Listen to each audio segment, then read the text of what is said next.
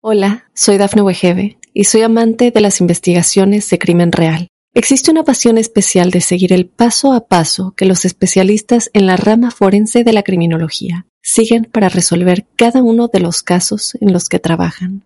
Si tú, como yo, eres una de las personas que encuentran fascinante escuchar este tipo de investigaciones, te invito a escuchar el podcast Trazos Criminales con la experta en perfilación criminal, Laura Quiñones Orquiza en tu plataforma de audio favorita.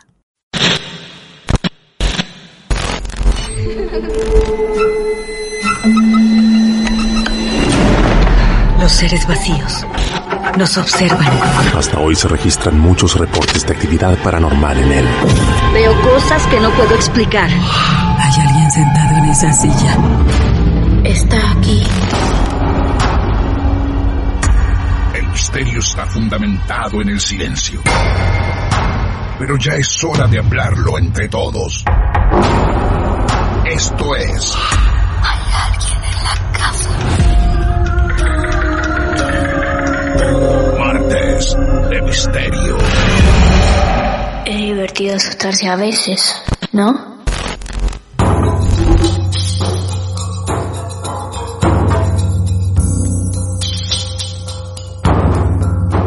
Brindamos en Martes de Misterio por otro encuentro. Acá estamos, todos reunidos, porque esto que nos mantiene con vida, que son sus historias, sus casos reales, otra vez se hace presente ante nosotros.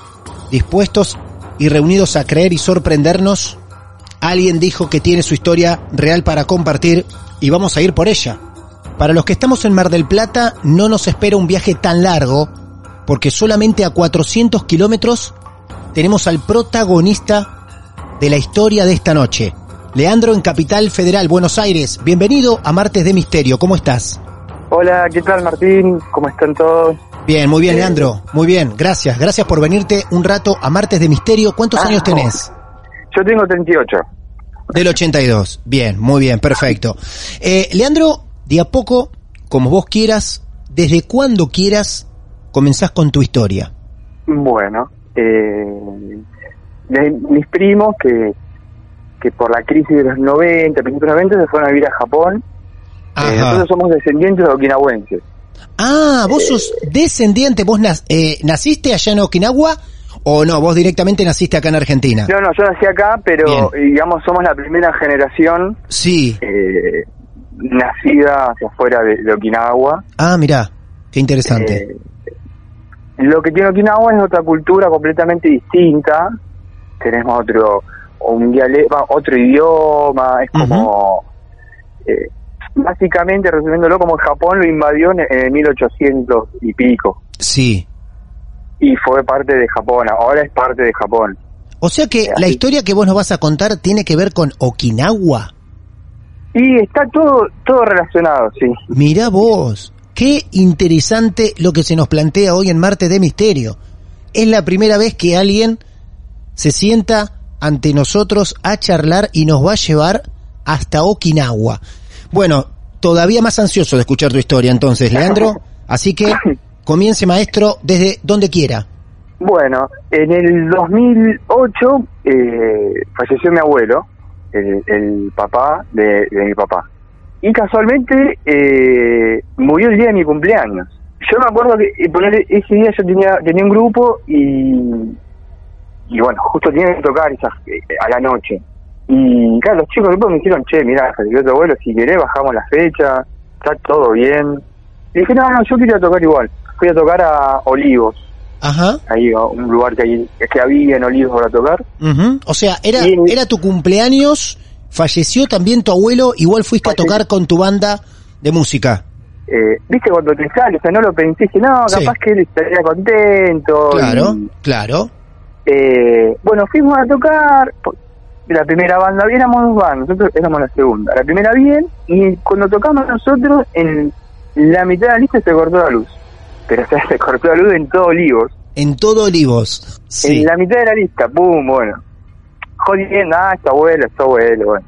Bueno, se suspendió porque no volvía, no volvía, bueno, Ah. suspendió la fecha y nos tuvimos que ir. Bien. Bueno, yo iba al, al velatorio, yo me quedé a la noche con mi hermana y a las más o menos una y once, porque aparte me acuerdo porque estaba escuchando música. Yo est- estábamos ahí en la sala operatoria sola con mi hermana y se nos corta la luz. No. También en el mismo momento. Sí. Y ya yo venía, yo ya venía diciendo a mi hermana, che, mirá, se cortó la luz, me parece que, que se enojó el abuelo, no quería que Claro, nosotros claro, Ja, claro. ja, ja, ja, pum, y se nos corta.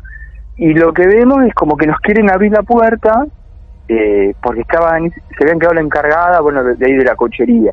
Y no podíamos abrir, ni, ni ella haciendo fuerza de, de, de afuera, ni nosotros de adentro. Eso ocurre después que se corta la luz. La luz se corta, ustedes... Es nada, este es como si hubiera, no sé, una, es de LED, una linterna, y Sí. no sé, o sea, ves ahí a pocos Claro. centímetros, ni siquiera metros. Entonces quieren salir por la puerta de la sala donde estaban velando a tu abuelo y estaba trabada la puerta. Claro, pero en verdad estaba, estaba cerrada porque eh, estaba medio fresco también. Fue un. Yo, bueno, cerremos, cerremos porque aparte se escuchaba ruido, de, estaba cerca de una avenida. Que bueno, cerremos y podemos dormir. Eh, entonces nos podemos abrir y sentíamos como que del otro lado querían abrir. Misteriosamente, no sabemos cómo, logramos abrir. Cuando vamos a decirle a la encargada que se quedó, no estaba. Y ahí nos miramos con mi hermana y dijimos, pará, ¿y dónde está la señora, Claro. la encargada? Claro, ustedes creyeron que del otro lado estaba intentando abrir la encargada. Justo nosotros nos volvemos a la sala, Sí. escuchamos la llave de, de lo que es la puerta, digamos, de entrada. Y dice, no, chicos, fui a comprar unas velas para... Porque fue un corto acá del lugar, pero ahora ahora viene como el dueño y, y no sé qué tiene que arreglar y vuelve. Y nos miramos con mi hermano diciendo, pero acá ni nadie. Y dice, no, no, somos nosotros tres nada más. Y ahí fue como que... y bueno, a eso lo llamamos una tía, que es medio evidente. Y dijimos, che, tía, mira, pasó esto, esto y esto.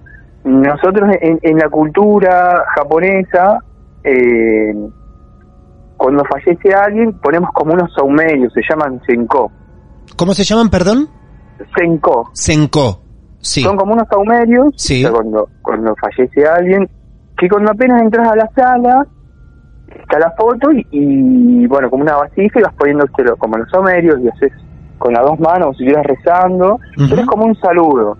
Y lo que nos dijo es, sí, no, miren, intenten poner eh, de los tíos que no están, o sea, los hijos de mi abuelo, mis tíos, los hermanos de mi papá, eh, están todos eh, viviendo en Japón y bueno, no llegaron a lo que fue el velatorio. Claro, sí. Y lo que nos dijo es como que y está como no enojado, pero eh, está triste.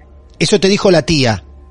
Sí, una tía. Claro. Y eh, mismo nos venía, nos venía diciendo, sí. avisen a tus tíos que vengan, que, que, que tu abuelo los quiere ver. Y, y, bueno, nosotros los avisamos, pero o no pudieron viajar, no sabemos bien qué pasó. Ujú. Vinieron como una semana, dos semanas después Claro. eh, de, de haber fallecido. Eh, em, lo que sí, de- em, después tenemos como una tradición que de- después del entierro se, se vuelve a la casa de la persona a como a comer algo o a tomar un té, como un rato nada más. ¿Ven? Porque tenemos la creencia nosotros que como que el, el alma de- del que fallece tarda 49 días en despedirse. Mirá, mirá ese dato. Entonces, 49 mm. días tarda en despedirse el alma. o un poquito más y eh, nada, hizo macana y tiene que estar Ah. un ratito más. Ah, mirá, mirá. Son 49 días. Entonces se realiza una misa a la semana del fallecimiento Sí. y de los 49 días. Digamos, esas dos misas son las más importantes. Y lo loco que después todos años impares. Al año del fallecimiento, a los 3 años, a los 5, a los 7, a los 9, eh, se van realizando estas misas. Ponele hasta la misa del año 3, siempre se rompían vasos, días anteriores, que yo me quedaba con mi abuela, es- escuchaba como, como sea, los pasos de mi abuelo. Ah, mirá. Acá, bueno, otro dato, donde Sí. eh, vivían mis abuelos, adelante tenemos el negocio, que, que mis viejos tienen una tintorería. Está el negocio y al fondo está la casa. Y nada, yo vi como que a la noche eh, eh, mi abuelo eh, planchaba, con hasta un momento planchó. Y, y yo como escuchaba como que se bajaba la plancha y se volvía a subir. de bajar a plancha. Y siempre esto pasó, eh, bueno, hasta el, el tercer aniversario de escuchar ruidos y hasta que un día fui y le dije a mi abuela, ¿qué pasa? ¿No escuchás estos ruidos? Sí, sí, sí, yo lo escucho, es no es el abuelo que, que vino un ratito y se va, ¿eh? pero Claro. no, no, yo no tengo miedo. o sea, Ella, ella lo tenía completamente asumido. Y capaz que está buscando algo o, o hay algo que est- está enojado, molesto. Eh, yo después me voy a dar cuenta o, o sabemos a la tía o otro Sí. día y le preguntamos. Claro, claro, claro. Eh, y, y, y no, básicamente lo que pasó es que con el uno de mis tíos tardó como tres años en volver a la Argentina, donde sea, para ver a mi abuela, algo.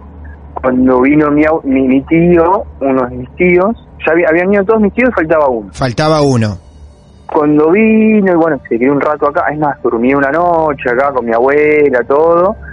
Después de eso, sí, ya no, no, no escuchamos ruidos. Eh, es más, mi abuela hasta me decía que se sentía segura la noche, eh, porque sabía que estaba él. Cuando dejó de escucharlo, ahí mi abuela empezó como a tener eh, miedo. Claro, vivía sola.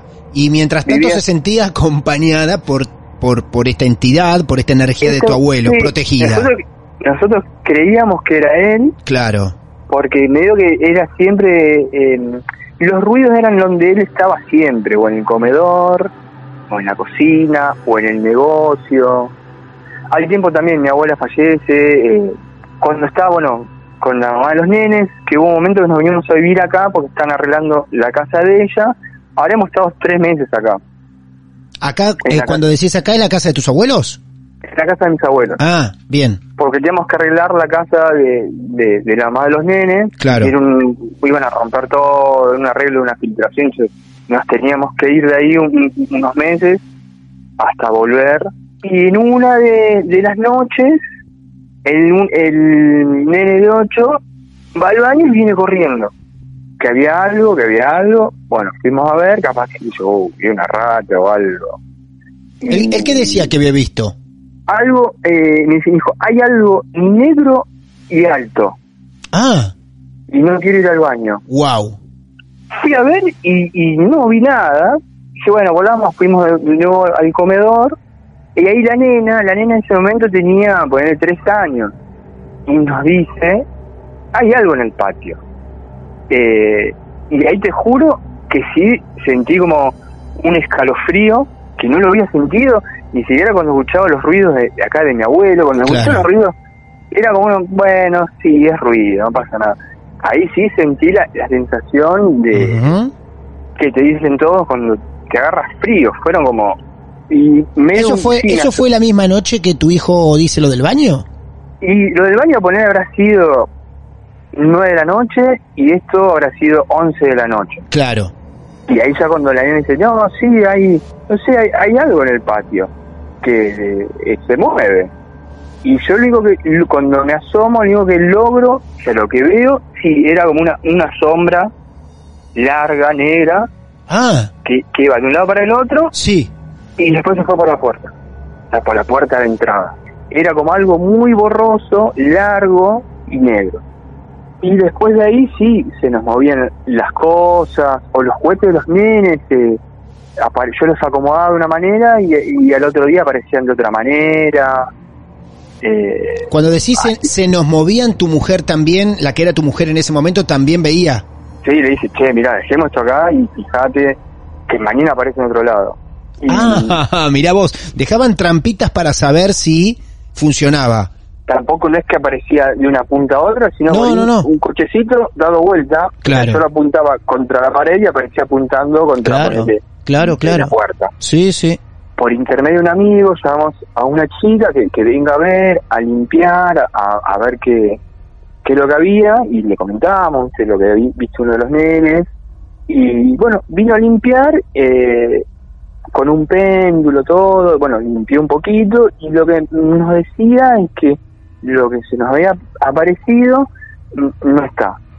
Lo que sí ve, eh, tampoco veía a mi abuelo, dice lo que sí cuando tus abuelos compraron este lugar, esto antiguamente, eh, acá vive mucha gente porque era como un conventillo que estaba acá, en, el barrio. Sí.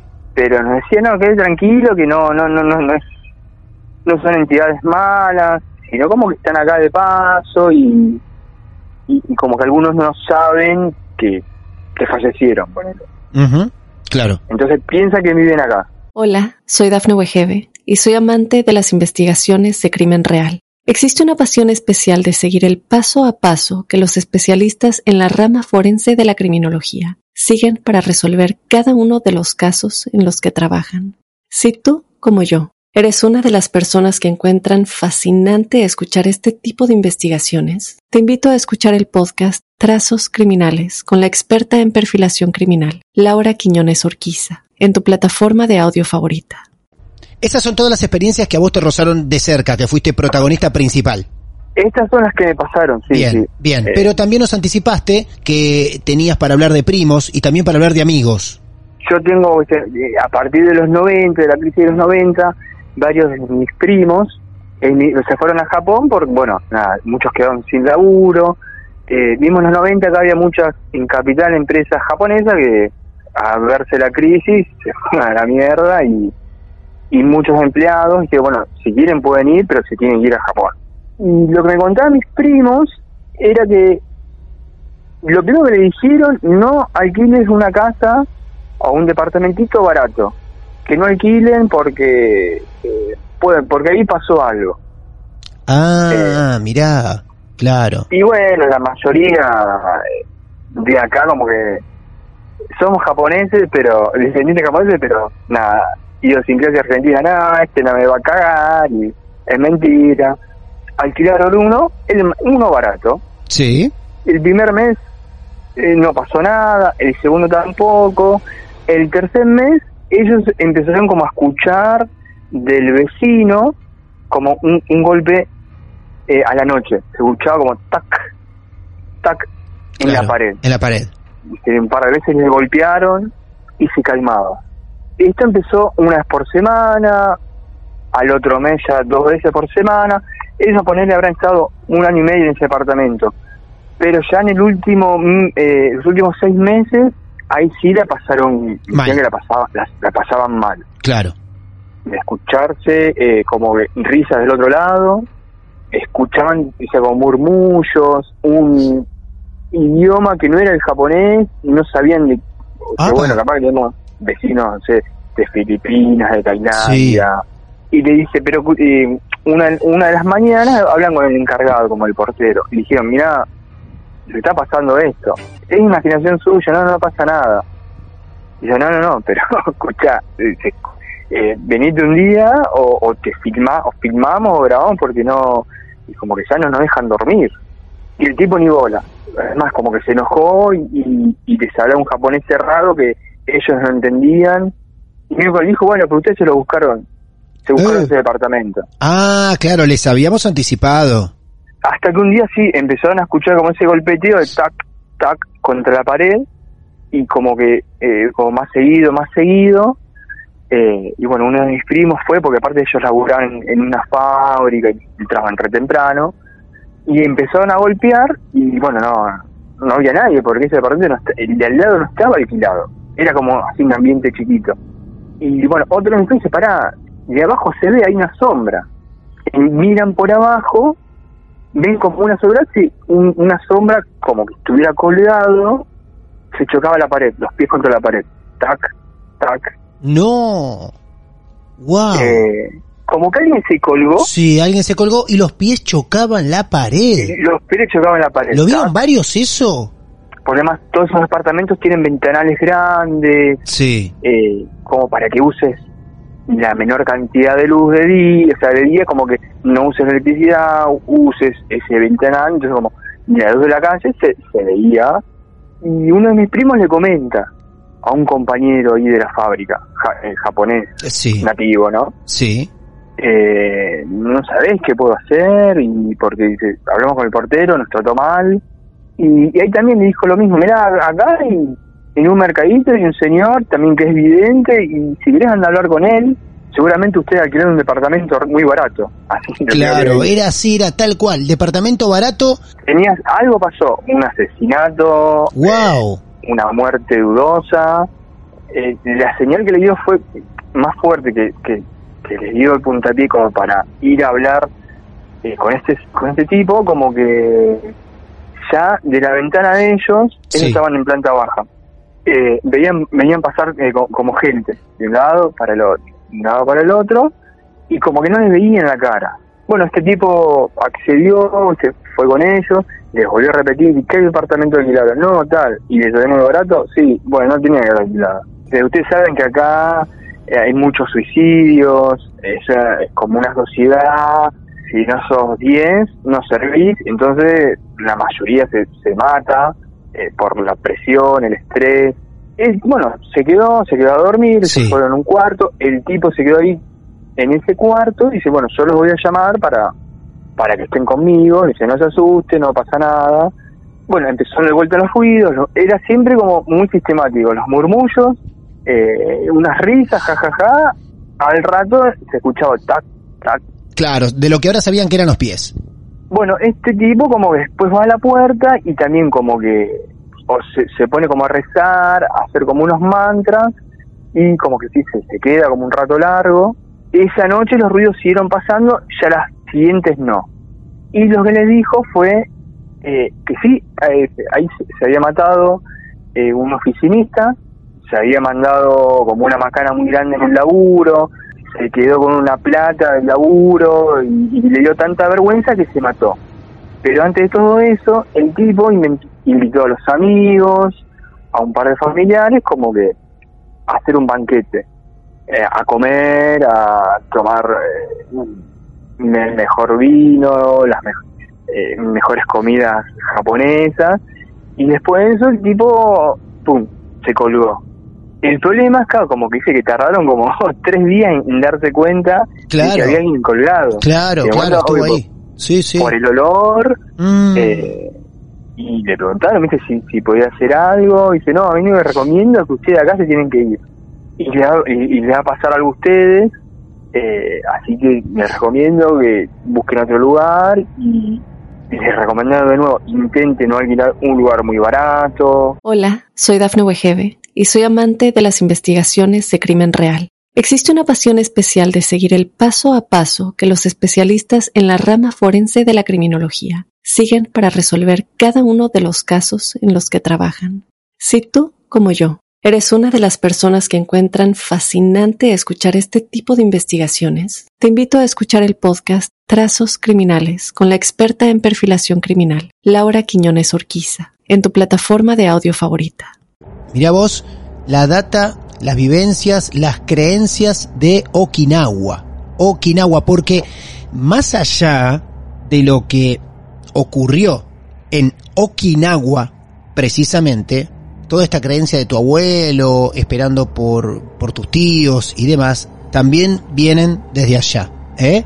Esta Okinawa paranormal. Esto fue en los 90 y, y después más a entrar a los 2000, poner 2004, entre 2004 y 2010, a mis amigos, bueno, la gran mayoría eh, tuvieron estas becas para ir, te hacían estudiar a la mañana sí o sí y después tenías todo el día libre.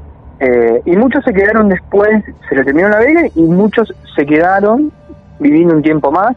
Eh, uno, uno de mis amigos me decía eh, que bueno, que se quedó, pero cuando vos vas de beca siempre tenés como un guía que te habla tu idioma, o sea, español, y te va acompañando en el tiempo que dure la beca. Dice, bueno, eh, vamos no sé, a la facultad de tal y, y- y te lleva, te presenta, como tu tutora vendría a ser.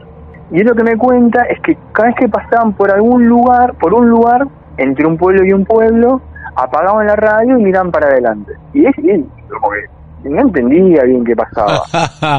Qué loco eso. habla- y hablaban, hablaban, y no le respondía cuando pasaban, y se, eran como 100 metros, dice, entre 100 y 150 metros de un camino.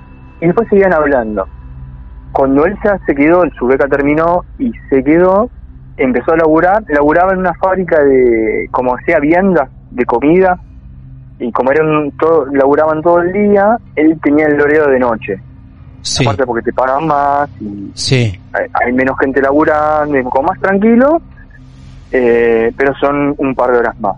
Y uno de los compañeros dice, ¿vos dónde vivís? No, yo vivo en tal pueblo. Y como que se queda en silencio y no le dice nada. Ah, bueno, bueno, trata de no volver tan tarde. O, o quédate acá, esperá que amanezca y... Bueno, volvé cuando empiece a salir el sol. Dice, pero, pero ¿por qué? No, no, por las dudas, porque hay muchos, el camino eh, transita muchos camiones, Claro. eh, y es peligroso y, Sí. y pasan también otra cosa aparte de Okinawa tiene bases militares yanquis Okinawa Ajá. de la Segunda Guerra Mundial y hubo muchos accidentes por ahí pasan con el camión y va alguien en, en moto o más que nada en bicicleta pum se lo llevan puesto entonces esa zona también comunicaba las bases eh, americanas y bueno un par de días como que hizo horas extras se quedó eh, pero otro día que estaba muy cansado y quería volver a, la- a su casa, bañarse y dormir. Y bueno, ¿qué hizo? Agarró su bici, se puso ahí su, su música y bueno, empezó a andar. Es lo que sentía ya llegando a un lugar, Sí. mm, de repente como que la linternita de, de adelante, o sea, la luz de adelante de la bici, parpadeó un par de veces. Cuando pasó por esta zona, empezaba a sentir todo el tiempo como ya con la música puesta como lo chistaban, como que lo llamaban. Hasta que un momento él frena, pues porque eran mu- muy constantes, en, como estaban llamando. Frena como que mira para un lado y no pasa nada, y para el otro lado estaba como el mar, el acantilado. Sí, sí. O sea, no había mucha chance de que pase alguien. Eh, bueno, siguió, no le dio bola. A lo- eh, como ya vio que no pasó nada, empezó a ser, no se empezó a quedar, a quedar ahí y empezó a volver de noche. Y ahí fue cuando me dijo que en una de esas vueltas vieron como nenitos salían corriendo. Si yo vi, boludo, vi cinco nenes que salieron corriendo. Eh, ¿Salieron corriendo de dónde? Por, por... Como Sí. del, del lado que viene a ser donde estaba, de su lado derecho, hacia la izquierda donde está la- el acantilado. Ujú. una, poner una ruta doble mano. Y fue a ver, porque pensó que capaz estaban jugando, se accidentaron, Claro. y miró así, no, no, no pasó nada, Claro. y sí sentía como que él, como que lo llamaban, como decían. Eh, hasta que un día andando, sintió como que eh, lo empujaron de atrás y se cayó de la bici, y lo que sí, lo que hice, lo que vi fue como, también como algo negro que quedó como arriba mío y se fue. Pero como que sintió el golpe y se cayó. Él cae, claro, él siente un golpe que algo lo tira de la bici, cae al piso y ahí ve como algo negro que pasa por arriba de él. Él me dice, quedo boca abajo, con Sí. boca abajo, con la bici y todo, con un pie de un lado, un pie del otro. Cuando me, me doy vuelta, veo como una mancha negra. Yo pensé que era por el golpe, capaz que me había choqueado por, por lo que pasó, y siguió. Y también dice, no, yo sentí miedo. Veces cuando vi a los nenes, no sentí miedo. Esto, bueno, lo, lo comenta el otro día en el laburo porque llegó todo con todo lastimado. Que no, me parece, eh, tuve un accidente, le dijeron, en este lugar, sí, que te golpearon de atrás, sí. Y sí, no tenés que pasar de noche por ahí. Y ahí le contaron la historia Sí. de por qué no había que pasar de noche. ¿Por qué se lo habían anticipado ya desde un principio, no? Le dijeron, no, espera que amanezca. Claro, claro. haya un poquito de luz para pasar por ahí. No se lo contaron en ese momento y se lo cuentan después. ¿Y qué le cuentan? Ahí lo que pasó, cuando invaden la Segunda Guerra Mundial, eh, Sí. eh, Estados Unidos, en le llama la batalla de Okinawa, Sí. eh, fue el 5 de abril, de abril de 1945. Ajá. Bueno, la batalla de Okinawa es considerada una, una de las eh, batallas con más pérdidas civiles en poco tiempo. Nada, mis abuelos y mi viejo vienen de ahí y zafaron. Y una de las primeras bombas que cae cayó en un colegio que estaba dando Uh, clase. Por Dios. Por Dios, qué triste eso. Mismos, o sea, es, mirá que Okinawa es como la parte pobre de Japón. Sí. Como el campesino. Ah, el- mirá. Claro. en uno de los primeros bombardeos que, que inicia Estados Unidos, cayó en esa escuela. Y, se- y lo que viste fueron con muchos nenitos desesperados, se tiraron por el acantilado. Lo que me dicen que uh, las instrucciones que daban es antes que te agarra el enemigo, tirate por el acantilado, antes de ser prisionero. ¡Upa! ¡Qué fuerte! Antes A de ser prisionero, tirate por el acantilado.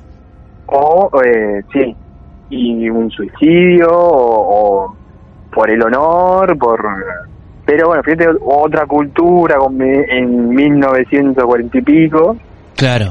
Eh, y sí, sí, nosotros lo vemos, esto pasa a la noche, de día no pasa, no es muy raro que pase.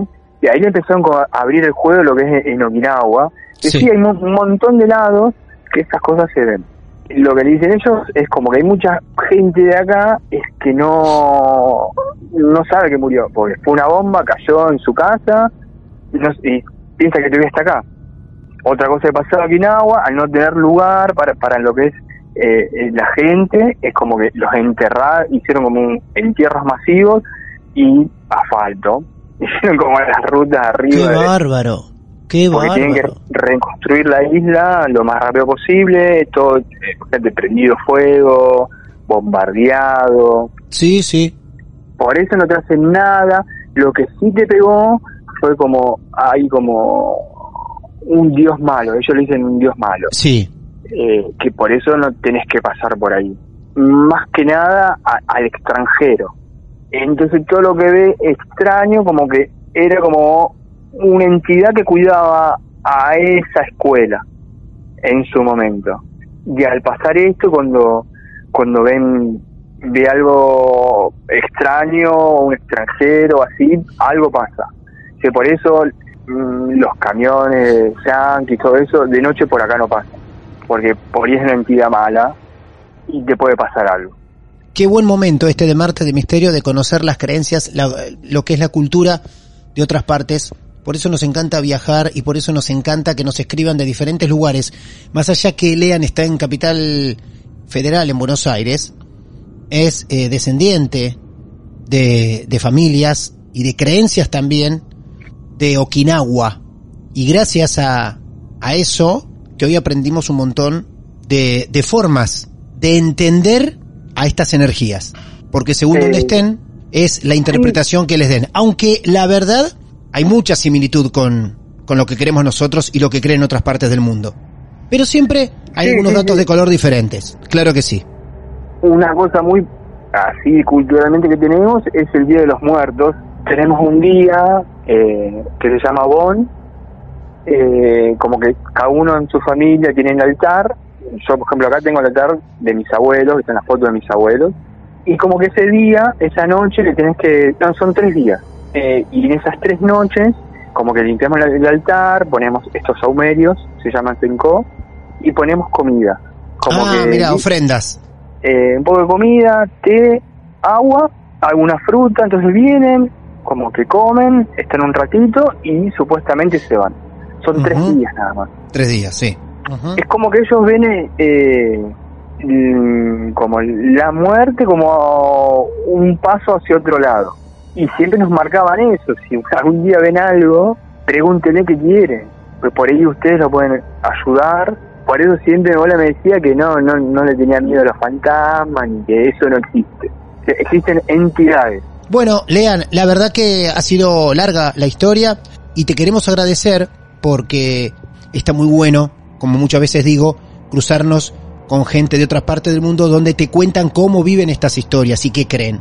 Y hoy, nada más ni nada menos, conocimos algo, una partecita muy, muy pequeña de Okinawa. Y cuántas cosas que conoceremos, ojalá, con el avance de los capítulos. Lean, muchas gracias por traernos tanta información, tanto relato y, y dejarnos aprender un poco más sobre tus culturas. Muchas gracias. Bueno, eh, bueno, gracias a ustedes y bueno, seguir escuchando Martes de Misterio. Gracias, viejo. Un gran abrazo. Bueno, chao. Abrazo, Adiós. Martín. Por eso nos encanta viajar tanto por el mundo. Nacimos en Mar del Plata, en Argentina, conocimos muchas historias de todo nuestro país, pero confieso que viajar con la mente es encantador. Y hoy Leandro lo hizo posible también. Por eso, no importa en qué costado del planeta te encuentres, si tenés tu historia para contar, sos bienvenido, sos bienvenida. Nos buscas en redes sociales, arroba martes de misterio, por Instagram, estamos en Facebook, en Twitter, y nos podés escribir un correo privado, martesdemisterio. Mi nombre es Martín Echevarría, y como siempre les digo, eh, un placer enorme sentarme a charlar un rato con ustedes. Hasta la próxima. De Misterio. Hola, soy Dafne Wegebe y soy amante de las investigaciones de crimen real. Existe una pasión especial de seguir el paso a paso que los especialistas en la rama forense de la criminología siguen para resolver cada uno de los casos en los que trabajan. Si tú, como yo, eres una de las personas que encuentran fascinante escuchar este tipo de investigaciones, te invito a escuchar el podcast Trazos Criminales con la experta en perfilación criminal, Laura Quiñones Orquiza, en tu plataforma de audio favorita.